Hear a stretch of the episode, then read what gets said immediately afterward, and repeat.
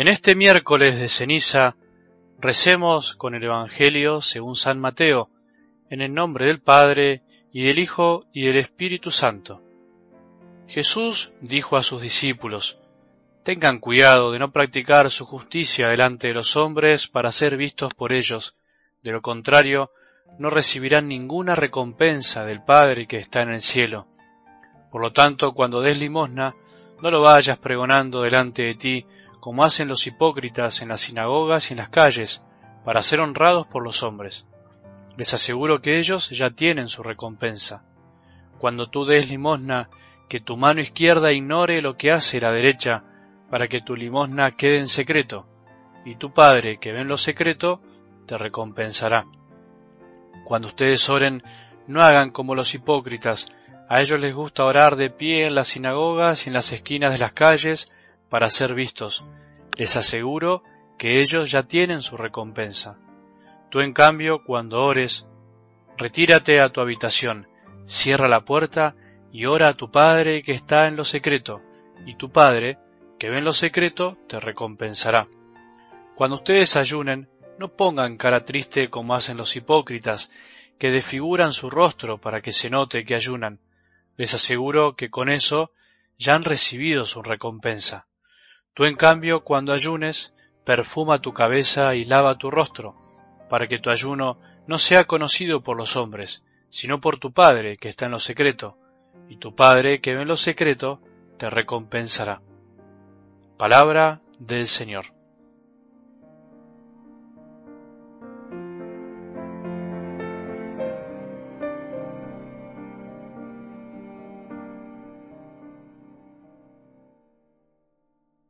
Empezamos hoy en toda la iglesia el llamado tiempo de cuaresma. Hoy es miércoles de ceniza y aunque no es día en, el que la iglesia nos pida especialmente que vayamos a misa, como se dice cuando es un precepto, es muy bueno hacerlo, nos hará muy bien. Es lindo empezar este camino de 40 días hacia la Pascua, escuchando la palabra del Señor en la liturgia, recibiéndolo en su cuerpo y en su sangre y además recibiendo el signo de la ceniza en nuestra cabeza o en la frente como un signo exterior de un deseo interior profundo, de que el amor de Dios nos siga transformando desde adentro, de que podamos emprender una vez más el camino de conversión del cambio de nuestro corazón. Nuestro Padre, que ve en lo secreto, nos recompensará, dice el Evangelio. Nuestro Padre, que ve en lo secreto, conoce justamente lo que nadie conoce, lo que incluso nosotros no conocemos por nuestra incapacidad de mirarnos hacia adentro, por nuestra incapacidad de reflexionar, porque muchas veces vivimos tan volcados hacia el exterior que nos olvidamos que lo interior es lo que cuenta finalmente para nuestro Señor. Este es un tiempo especial, por eso tratemos de hacer todo lo posible para vivirlo de una manera más silenciosa, también con la práctica del ayuno, privándonos de algo de alimentos o de algo que finalmente no nos deja reflexionar, no nos deja frenar, no nos deja tener nuestro tiempo de oración. Vayamos a lo profundo de algo del Evangelio de hoy, que de alguna manera une las tres clásicas propuestas que se mencionan en el Evangelio de hoy y que la Iglesia siempre nos propone en este tiempo la oración, el ayuno y la limosna.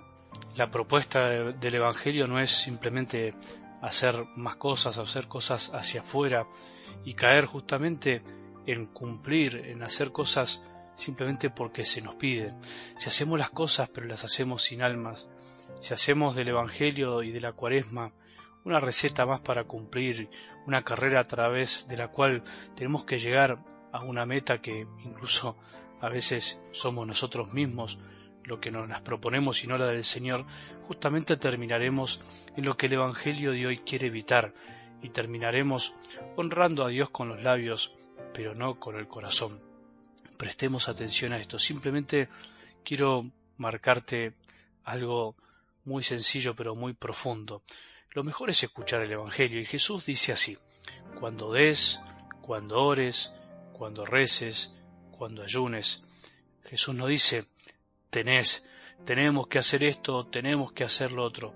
Eso ya lo presupone. Jesús presupone que estas tres prácticas son parte de nuestra vida, porque son los tres pilares del hombre que ama y que por eso se comunica con su Padre y consigo mismo en la oración y quiere comunicarse con los demás dando amor a través de la limosna, amando a todos y también no devorando, no quedándose con todo para uno mismo, sino que también piensa en los demás y por eso es un hombre, una mujer que se priva, que hace ayuno por amor a los otros. Jesús le está hablando a quienes quieren amar y nos advierte del peligro de amar sin alma, de amar sin el corazón. Ahí está el centro de algo del Evangelio de hoy, amar sin alma.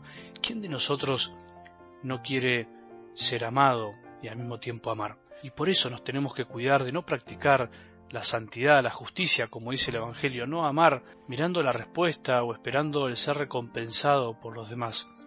¿Querés que te amen? Bueno, tenemos que aprender a amar, tenemos que aprender a amar sin buscar ser vistos por los otros, sin buscar ser vistos incluso por nosotros mismos, que a veces nos miramos para satisfacernos a nosotros mismos, por nuestro propio corazón, que también nos juzga.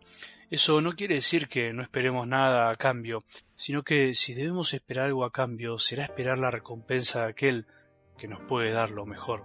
Si solo esperamos recibir algo de los demás, estaremos haciendo un mal negocio, entre comillas, porque recibiremos lo que el otro puede darnos, o sea, muy poco, como lo que yo puedo dar.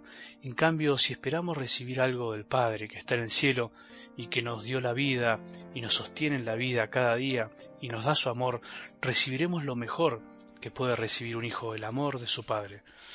Nos damos cuenta de que Jesús no da una receta, sino que nos quiere enseñar a vivir de manera más profunda y verdadera lo que en realidad necesitamos para vivir, o sea, amar y ser amados. En estos 40 días te aconsejo que te alejes de las recetas ya premoldeadas, sino que puedas realmente vivir un tiempo de oración en el que escuches verdaderamente qué es lo que Jesús quiere de tu vida, qué es lo que Jesús quiere en tu corazón, qué es lo que te invita a hacer.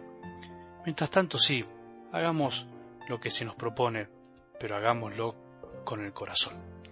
Que tengamos un buen día y que la bendición de Dios, que es Padre misericordioso, Hijo y Espíritu Santo, descienda sobre nuestros corazones y permanezca para siempre.